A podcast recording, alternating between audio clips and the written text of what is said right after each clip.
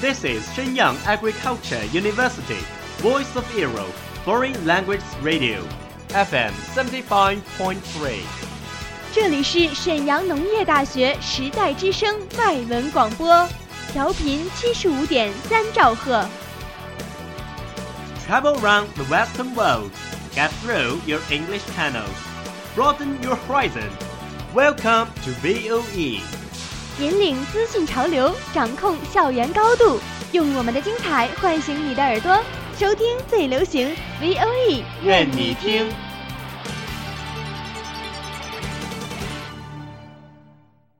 United Nations has extended its staff benefits to all married gay couples, despite a campaign led by Russia against the measure. The most watched news anchor on American TV, Brian Williams, has now been suspended for six months without pay from NBC. A new dress by British retailer Roman Originals has attracted the world's attention. Do you know what happens in every corner of the world?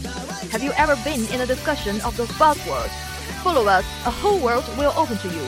Welcome to What Does the World Say? enough for us.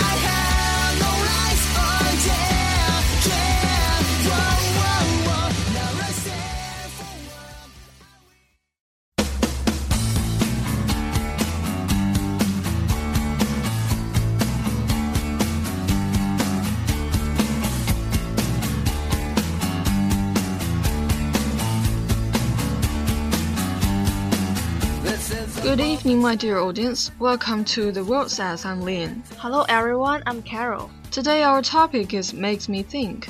Today, Lin will share some little stories we select from the net, which makes you think, just like the idiom 见微知着 in Chinese. Is it suitable for 见微知着 used in this way? And whatever, go on your first story. Okay. Today, my eight-year-old son hugged me and said, "You are the best mom in the whole entire world." I smiled and sarcastically replied, "How do you know that? You have met every mom in the whole entire world." My son squeezed me tighter and said, "Yes, I have. You are my world." So, what do you think? Everyone in that age thinks his or her mommy is the greatest person in the world. It isn't weird. But I wouldn't say to my mom like that. In other words, I couldn't say those words. Yeah, I was a naughty girl who could just shout to my mom, Mom, I want that. I think hug is my extremely way to explain my love. You see the boy in the story. This is the gap between he and us. Then I decided I will have a boy and he will say every sweet word to his mom. Carol, come on. You can't decide it. Come to the real world and listen to my next story. Virginia was a lot from FLA. She had a compound fracture in the trunk. It started when she ran away. Thumbs down on the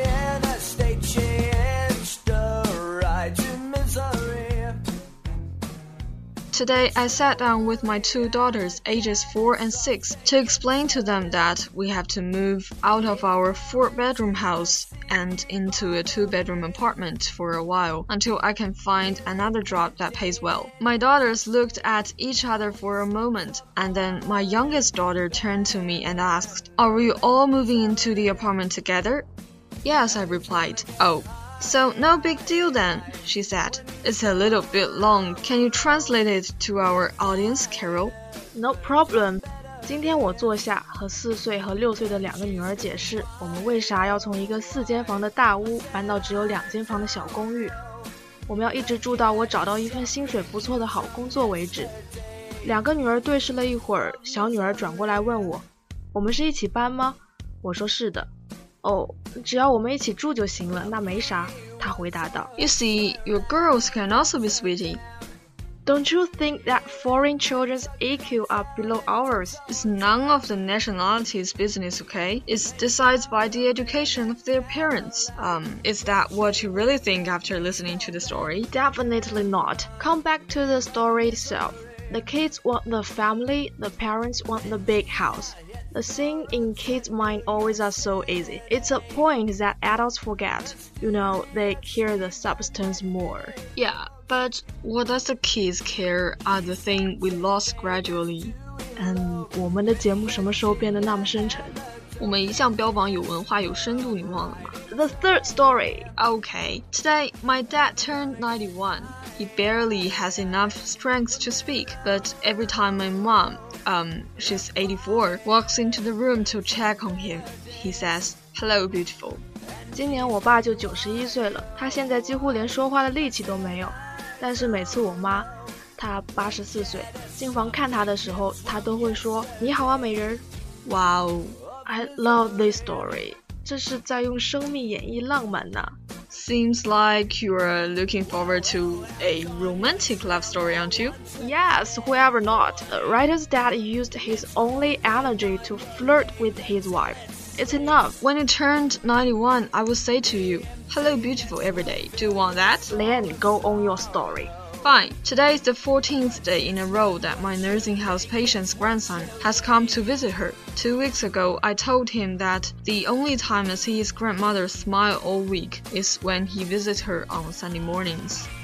我们疗养院有个老人的孙子，现在每天都来看望他。今天已经是第十四天了。两周前，我告诉他孙子，每周我唯一看到他奶奶面露微笑的时候，就是每周日早上他来看望他的时候。It's a big problem nowadays. Um, what is the problem? Leaving the old home alone. It's also a contradictory. The young have the work to do. How could they have spare time to take care of the old? The things are very easy, Carol. You shouldn't go their home to clean up or water the flower. You just give the olds a call. They will be happy like children when they heard your voice and your care. And it's no matter what you have done for them. 只要你有心去关心老人。 that's I really want to say.